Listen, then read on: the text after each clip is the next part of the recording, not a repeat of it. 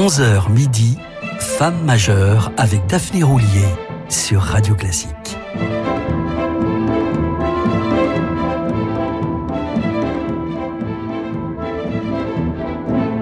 Bonjour et bienvenue à toutes les oreilles attentives qui nous rejoignent. Cette émission va peut-être en rassurer certaines, ou du moins lever quelques préjugés. Oui, on peut passer deux mois de sa vie en prison et être élevé au rang de dame commandeur de l'ordre de l'Empire britannique, l'équivalent féminin du Sir. Cet exploit date il y a tout juste un siècle et la dame en question n'est autre qu'Ethel Smith, soit la plus importante compositrice britannique post-romantique.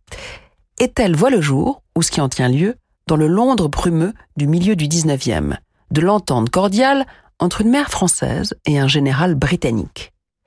Elle grandit au sein d'une famille suffisamment nombreuse pour former un octuor, mais l'enfant prodige est loin d'y être encouragé. Seulement, la petite Ethel a du caractère et se met à composer dès l'âge de 12 ans. Sept ans plus tard, on la retrouvera au conservatoire de Leipzig.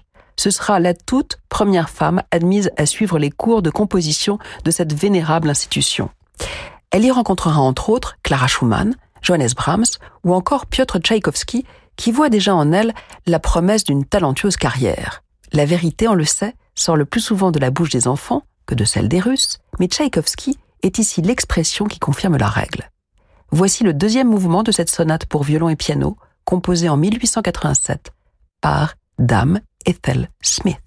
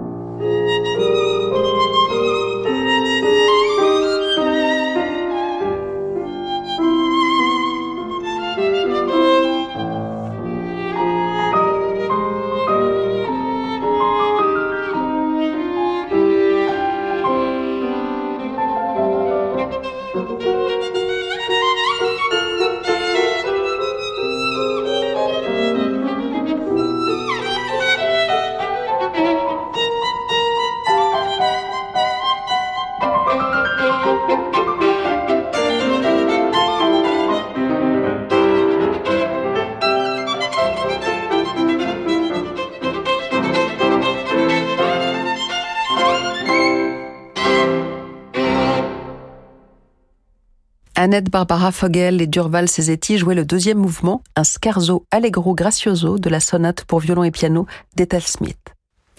En 1910, Ethel Smith rejoint un mouvement féministe fondé par la très charismatique Emmeline Pankhurst, dont l'une des premières revendications n'est autre que le droit de vote. Droit dont les femmes étaient alors privées, alors même qu'elles permettaient aux futurs votants de venir au monde. Allez comprendre.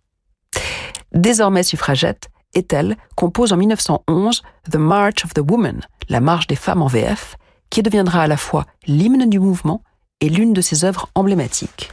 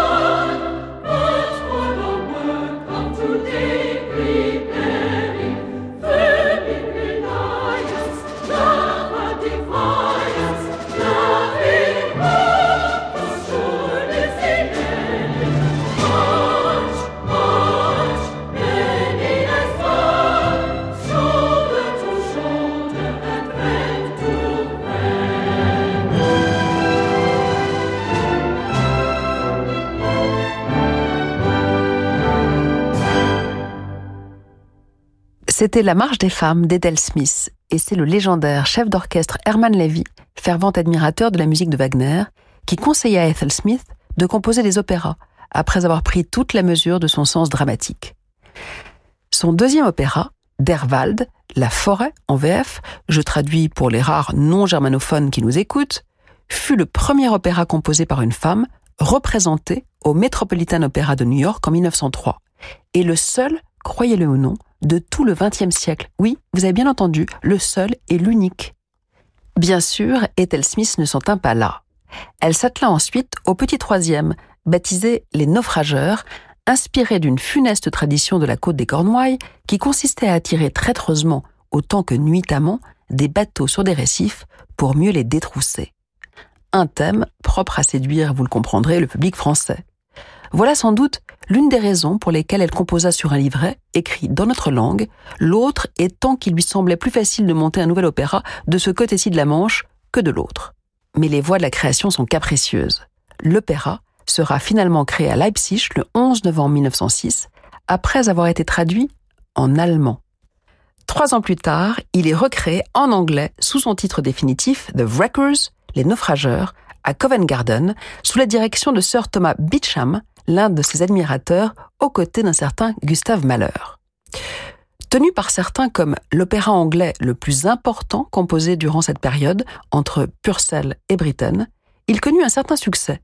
Mais il aura fallu attendre le printemps dernier, soit 113 ans très exactement, pour que sa version française d'origine soit créée, constituant l'un des événements du festival de Glyndebourne 2022. En voici l'ouverture.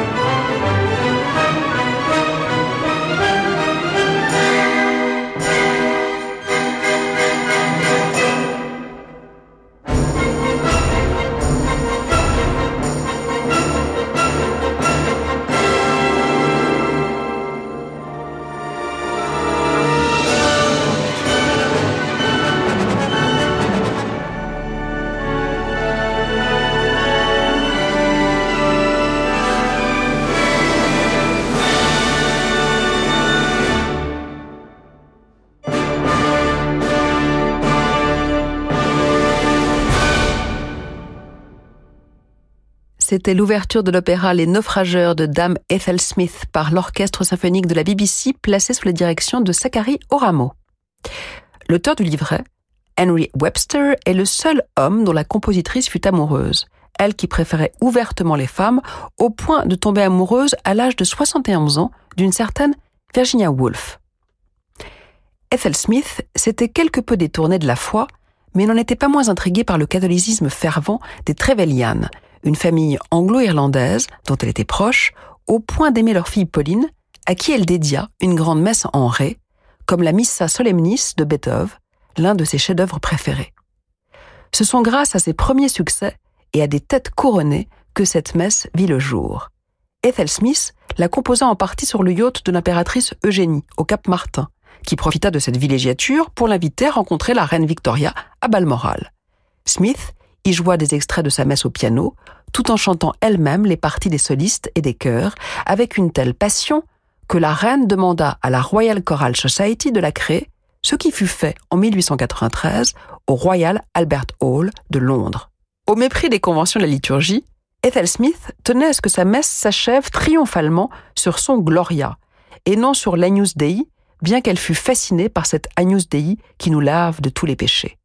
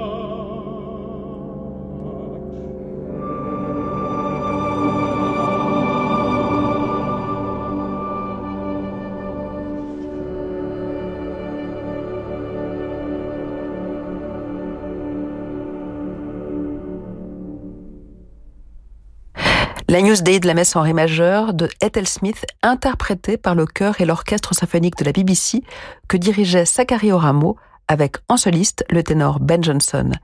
Après une courte pause, nous reviendrons à l'un des premiers professeurs d'Ethel Smith, Karl Reinecke.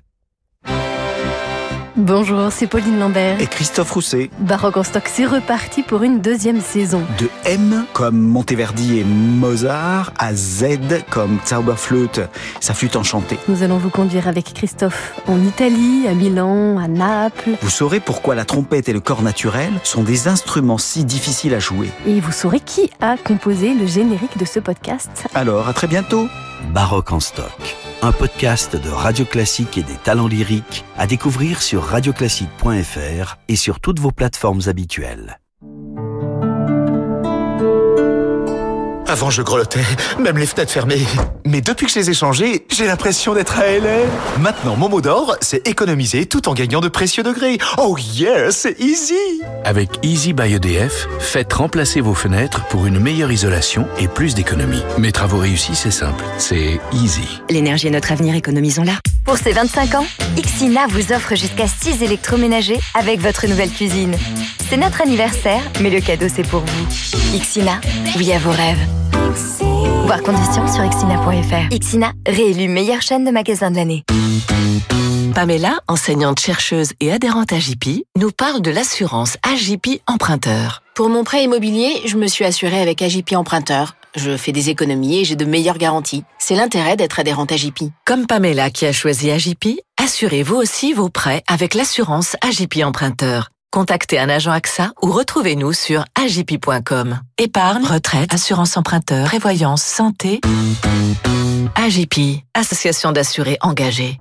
Radio Classique présente son grand concert de Noël les 16 et 17 décembre au Théâtre des Champs-Élysées à Paris. Un événement féerique et magique avec la maîtrise des Hauts-de-Seine, le chœur Unicanti et l'ensemble Appassionato sous la direction de Mathieu Herzog, avec la participation exceptionnelle du grand harpiste Xavier Demestre.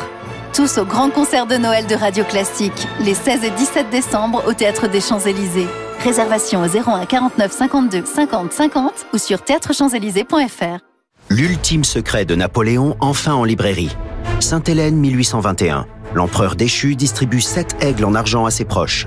De nos jours, un professeur et une détective font tout pour retrouver ce trésor. Car les aigles de Napoléon donnent accès à l'un des plus grands mystères de notre histoire. Complot, manipulation, société secrète. Vous avez rendez-vous avec le thriller le plus haletant de l'année. Découvrez Aranea, la légende de l'empereur d'Alexandre Murat chez Fleuve Édition. Fleuve Édition, à chaque page son univers. Savez-vous comment on reconnaît une insuffisance cardiaque? Non Vous n'êtes pas seul. Parce que des centaines de milliers de Français qui vivent avec cette maladie ne le savent pas non plus. Essoufflement inhabituel Prise de poids rapide Pieds et chevilles gonflés Fatigue excessive Si vous constatez un ou plusieurs de ces signes, surtout après 60 ans, vous souffrez peut-être d'insuffisance cardiaque. Parlez-en à votre médecin. L'assurance maladie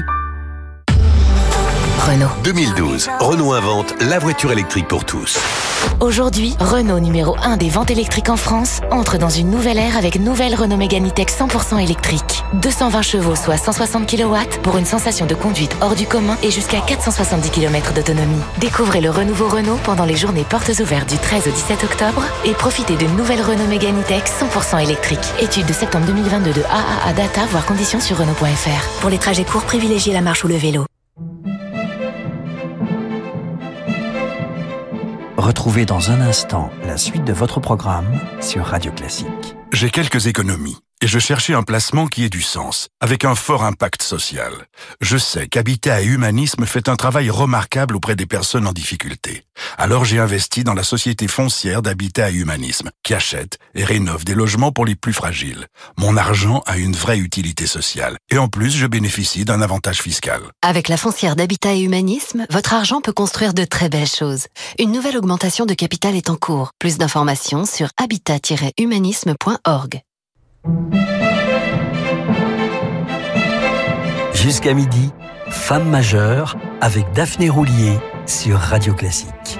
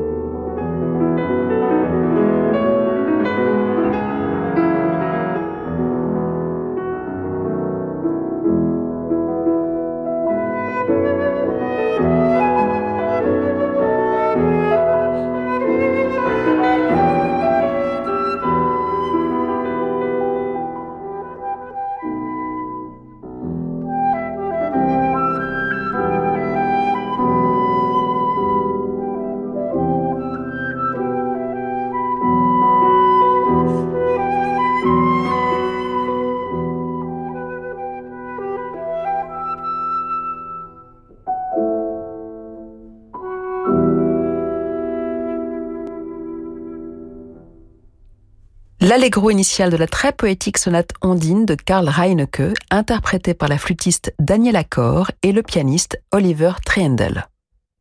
Quand Ethel Smith se retrouva à 19 ans à peine au conservatoire de Leipzig, elle fut déçue, comme le jeune Grieg l'avait été quelques années avant elle, par cet enseignement aussi classique qu'académique. Très vite, elle préféra étudier en privé, avec Heinrich von Herzogenberg, même si Karl Reinecke, son professeur au conservatoire, restera aux yeux et aux oreilles de l'histoire comme son principal formateur. La jeune Ethel Smith avait pourtant été élevée à la baguette, dans un environnement familial strict, militaire et à la fantaisie très relative. Non seulement son père était, rappelons-le, un général britannique, mais le plus jeune de ses frères était aussi engagé dans l'armée. Enfin, pour compléter ce tableau édifiant, l'un de ses neveux devint le lieutenant général Sir Ralph Eastwood, futur gouverneur de Gibraltar. Opposé à toute carrière musicale, fut-elle militaire, le général Smith était en revanche sensible aux célébrations. Il décida de décaler de deux jours la date anniversaire de sa fille pour qu'elle coïncidât, à quelques siècles de distance, avec celle du regretté William Shakespeare, où va donc se nicher la vanité. Quoi qu'il en soit, la jeune Ethel fut largement encouragée à se dépenser. De l'équitation au golf en passant par le tennis, elle pratiquait de nombreux sports. Cet entraînement pluridisciplinaire, qui lui vaudra une forme toute olympique, n'est sans doute pas étranger à son incorporation durant la Grande Guerre à la 13e division de l'armée française avant d'accompagner l'effort de guerre à l'hôpital militaire de Vichy.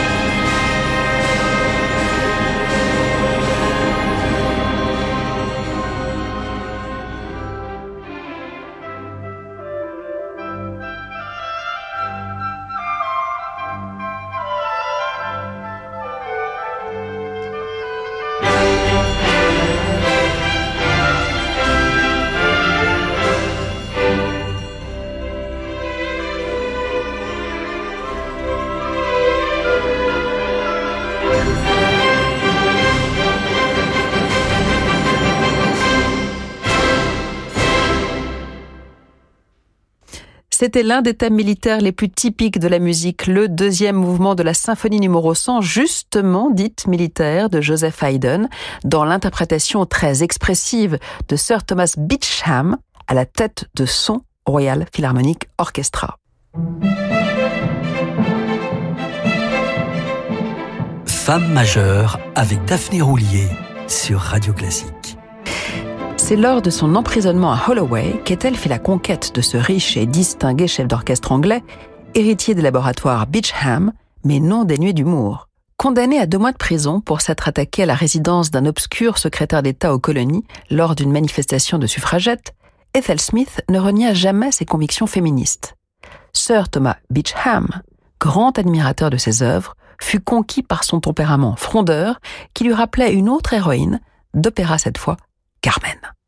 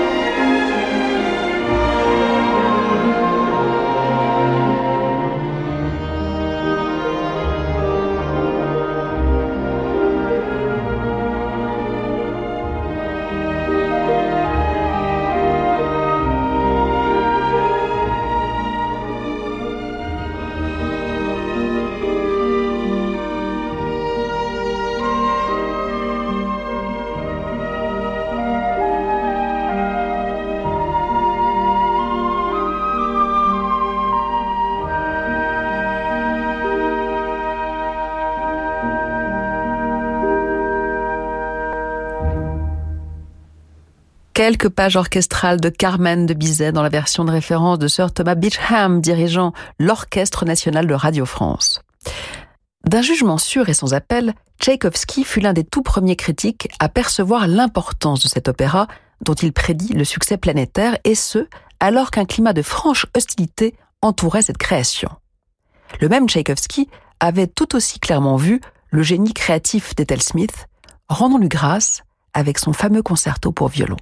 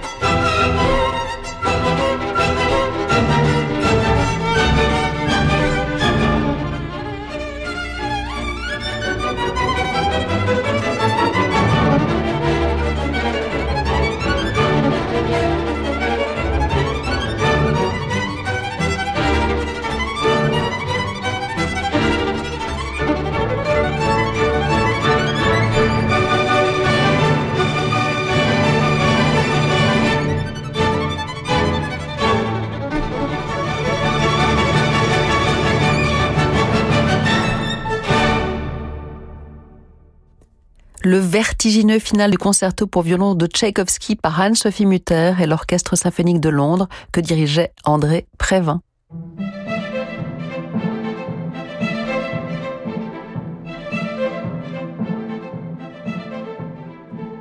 Voilà, c'est tout pour aujourd'hui, mais je vous rassure, ce n'est qu'un au revoir. On se retrouve samedi prochain, même heure, même endroit, 11h sur Radio Classique, pour évoquer la géniale compositrice Dora Pejasevich qui n'avait rien à envier à Malheur au mais dans les médias, place à Fabrice Lucchini pour de livres et des notes avant de mettre le cap sur les horizons dessinés par Francis Drezel.